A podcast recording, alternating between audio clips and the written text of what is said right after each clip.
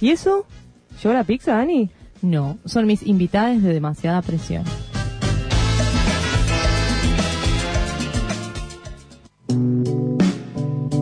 Bueno, y ahora llegó el tan esperado momento. Traje a mis dos invitadas, Flor y Fini, que van a estar haciendo una columna de feminismo y judaísmo, cómo es el rol de la mujer en el judaísmo.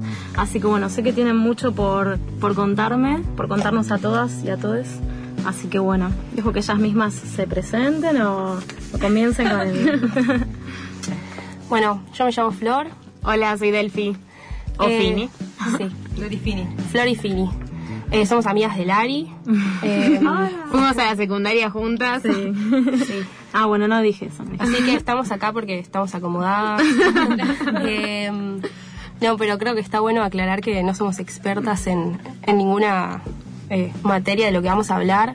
Lo que sabemos es porque lo vivimos día a día y entonces, bueno, uno habla capaz desde una experiencia propia, pero cada uno tiene sus propias vivencias y afecta también a lo que uno suele pensar. Recordemos que ustedes fueron al colegio que es judío, estas tres juntas, y que Así es es. judío. Sí, sí, ahí nos conocimos. Eh, Y bueno, eh, para arrancar un poco, eh, sí, creo que está bueno, perdón. sí, que, mm, que nada, aclarar todo el tema de, de que capaz eh, se tiene como una visión de algo en particular, en este caso vamos a hablar un poco de judaísmo, pero que nada, que vamos a hablar de nuestros puntos de vista y vamos a hablar un poco de eso, de lo que conocemos y vamos a, a empezar por... Bueno, eh, para empezar, para el judío normal, se podría decir, uno puede vivir su judaísmo de, difer- de diferentes formas. Uno puede ser la religiosidad y espiritualidad, pero otra puede ser simplemente por costumbres o tradición de la familia. Eh, entonces, si nosotros nos vamos a el lado de lo espiritual y la religiosidad, podemos dividir el judaísmo en tres sectores principales. Unos que son los ortodoxos, que mm, son los típicos judíos del once con el gorro y, y el, y el los talit rulitos. y los rulitos que se llaman peyes. Sí. Em, También están en flores. Claro, en Flores también hay muchos, totalmente.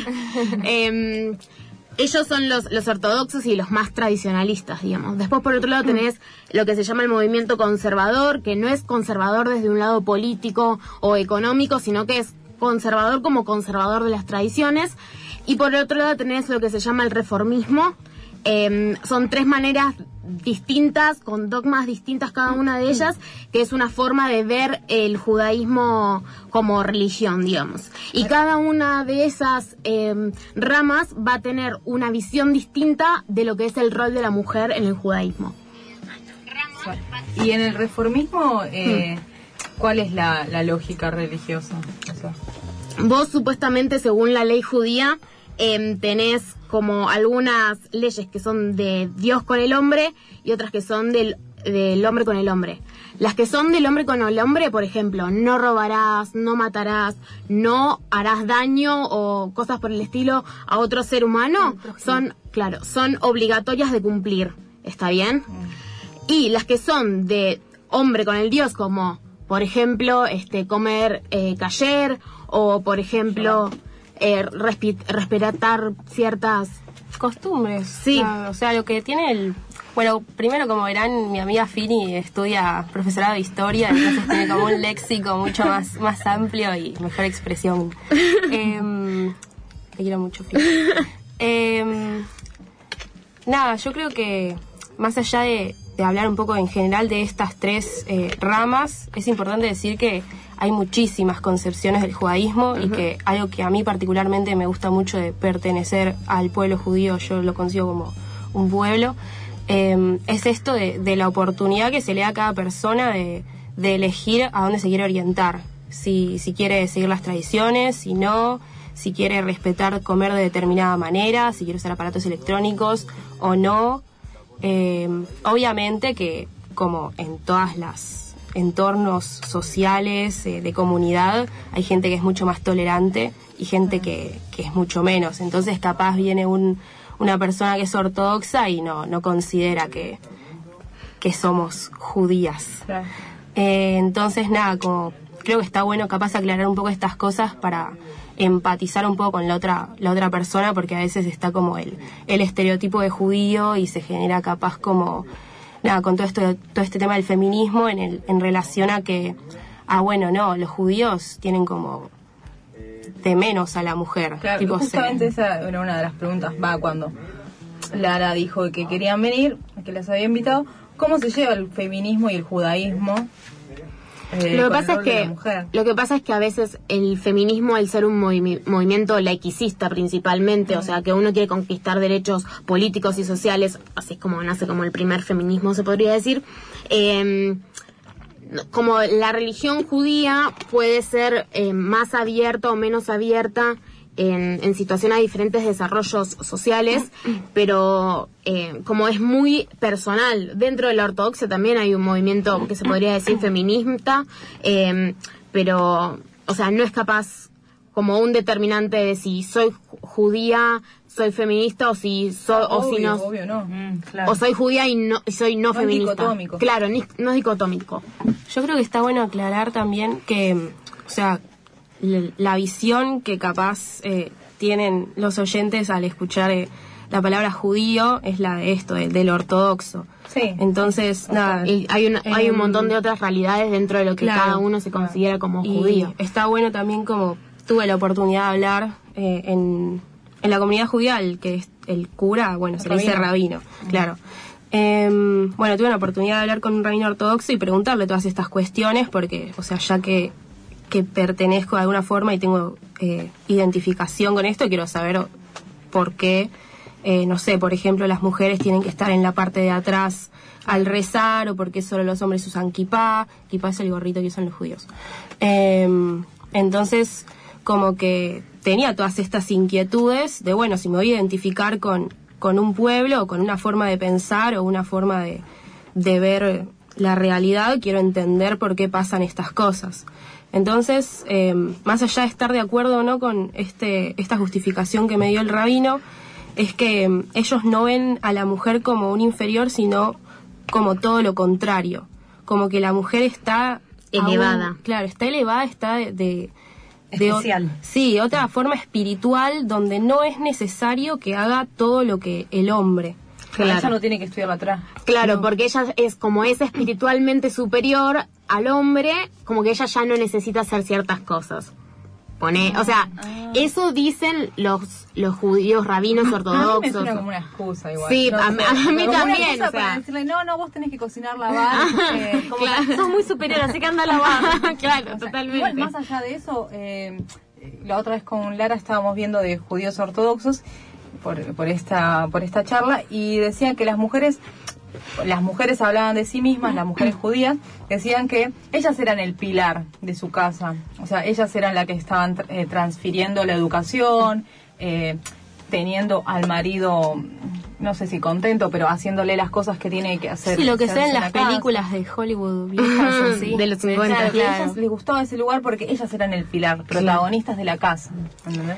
Sí, como que hubo, hubo una división de roles eh, Mm. que quedó como un poco retrasada en el tiempo y una de las cosas buenas que estaba hablando justo con Finn el otro día de, mm, del reformismo es que se adapta a la Y el conservadurismo época. también igual, o sea, la, ambas lo que tiene, lo que se destacan a diferencia, gran diferencia de la ortodoxia es que esas dos ramas justamente son eh, igualitarias a la hora del rezo. Sí, como que eh, las mujeres pueden usar el gorrito, pueden Ah, usar, mirá, claro, tipo hay, hay rabinas, tipo mujeres, Em, como que es, es otra forma, como que se adapta a eso, eso está bueno. En cambio, por ejemplo, dentro de lo que es el reformismo y el, y el movimiento conservador, ellos te dicen que, que así, como que la mujer se podría decir que espiritualmente está este, elevada al hombre y que entonces no tiene la obligación de, pero que si quiere puede utilizarlo. Trabajar. No, eh, ponerse el gorrito, el, el- lo que se llama el talit, que es como el Sí, manto. igual una cosa que quiero aclarar es que, o sea, dentro de Argentina, como que la comunidad judía, tipo las pibas feministas somos nosotras, o sea, como que nos cruzan en el día a día y capaz ni saben que son judías, entonces como que Claro.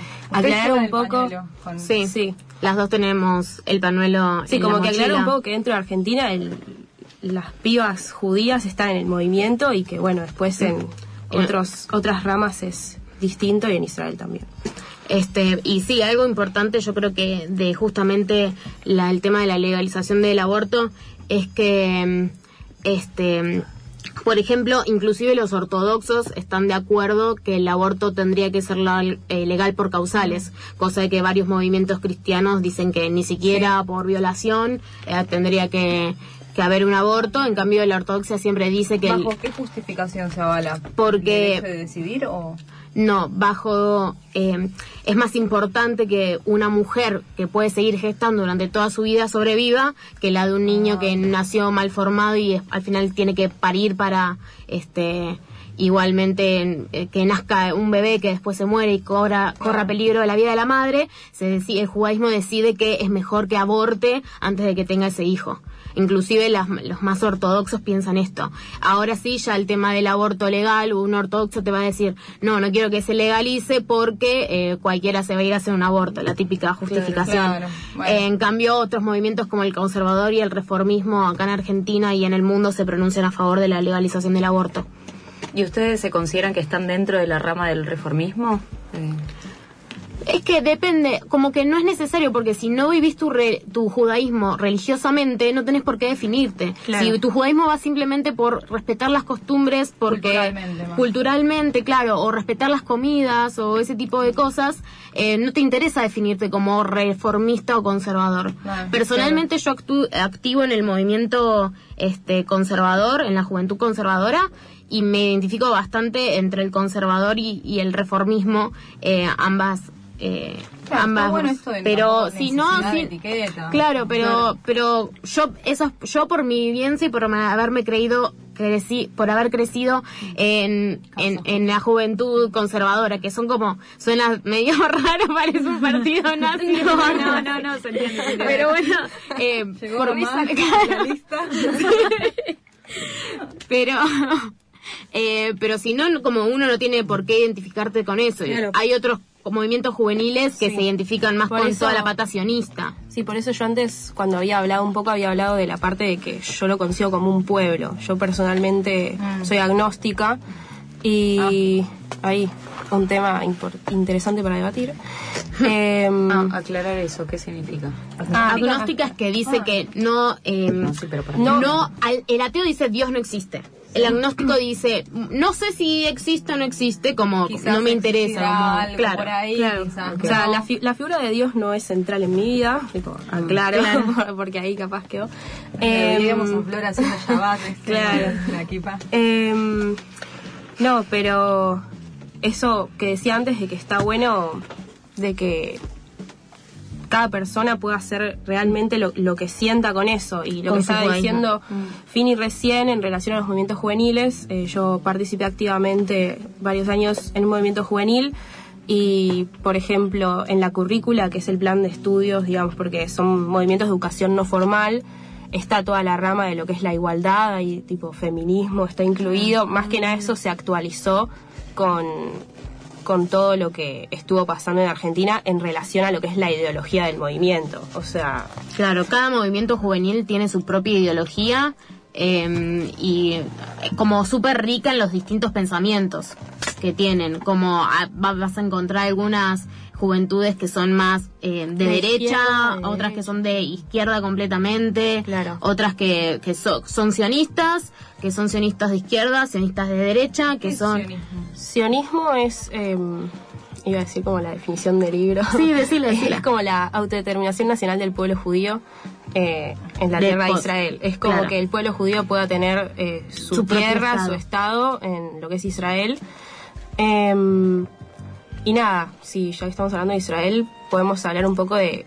Yo personalmente creo que hay mucha igualdad en relación a lo que capaz la sociedad piensa sobre Israel, porque, bueno, supongo que sabrán que hay un ejército y las mujeres tienen que, que asistir al ejército también. Sí. Eh, dentro de lo que es eh, la rama educativa y profesional están Sí. de igual forma, o sea, dentro de lo que es la sociedad, digamos, como nosotros en el día a día. o sea, Claro, y también tienen el, el lugar gay friendly, más gay Sí, Tel Aviv mundo. Es una de las ciudades más gay friendly de todo el mundo. Es un lugar súper abierto y capaz uno no pensaría eh, que Israel pueda ser un país en algunos aspectos muy moderno. Eh, pero bueno, obviamente también tiene, tiene sus, sus, sus cosas malas y como cualquier país del mundo. Sí, por supuesto. Como que Eh, tiene una guerra. Pero con paz, claro, totalmente. Detalle. Pero bueno, eh, creo que eso es lo, lo importante y lo que queríamos con este sector Sí, era como abrir un poco la mente y, y no dejarse llevar simplemente por Sí, lo que uno lee en el diario sobre... sí. Claro, el mensaje era más eso, la empatía y entender que también las pibas judías las, seguro las ven el día a día y. O sea, Son en una relación a lo que es Argentina. y Claro, porque a mí después- capaz me dicen judaísmo y yo me imagino los ortodoxos. Claro, yo tenía claro, vecinos claro. ortodoxos y, y los niñes esperaban a que alguien les abra la puerta. Sí, para no tocar sí. Yo sabía que había varias varias formas, digamos. Por eso. Sí. Bueno, chicas, les quería agradecer un montón. Bueno, supongo que nos informamos un Sí, montón de cosas. Así que bueno. Para cortar Bueno. prejuicios. Sí. Bueno, gracias por invitarnos. Sí, totalmente. Gracias, está recopada estar en una radio. La radio está re buena. Un saludo a mamá, papá, saludo a el mi tío. mamá que está escuchando. Hola Silvana. Hola a la familia de Fini también, a los, a los gatos, los perros. Bueno, cerrando esto, chicas, las quiero Bueno. mucho y estoy orgullosa de ustedes y de, de su judaísmo. Ah. Flor y Fini, entonces. En demasiada presión. Demasiada presión. Bueno, ahora vamos con un tema de bife que se llama El Piropo.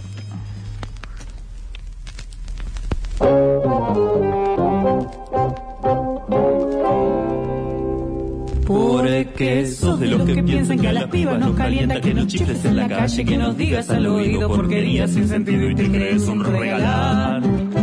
Porque te pasas de vivo, de ingenioso y creativo, chamullando por lo bajo, tu amenaza de cobarde, sos un gil haciendo alarde de impotencia y nada más. Macho, tonto, en tu afán masturbatorio molestas con tus piropos, te vas a quedar muy solo y haces fea la ciudad. Sabelo. Te mato si me tocas. Porque vos con tus amigos te sentís muy protegido cuando andás gritando cosas y es tan obvio que se gustan entre ustedes cuando insultan a una piba por atrás. Porque sos de pelo en pecho, te crees con el derecho de contarnos la miseria de tus gustos reprimidos con violencia, pobre tipo da vergüenza a los demás. Macho, tonto, en tu afán masturbatorio molestas con tus piropos, te vas a quedar muy solo y haces fea la ciudad. Saber, te mato si me tocas. Obrero, taxista, chupio, gobernador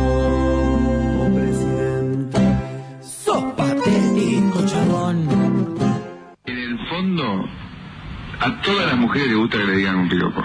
Aquellas que dicen que no, que no, me, me ofenden, no, no les creo nada. No puedo nada más lindo que te digan qué linda sos, por más que, que esté acompañado de una grosería, así, que, que, que no sé, te digan qué lindo culo que tenés, pero está todo bien, o sea, que es como que todo bien, todo bien, todo bien, todo bien.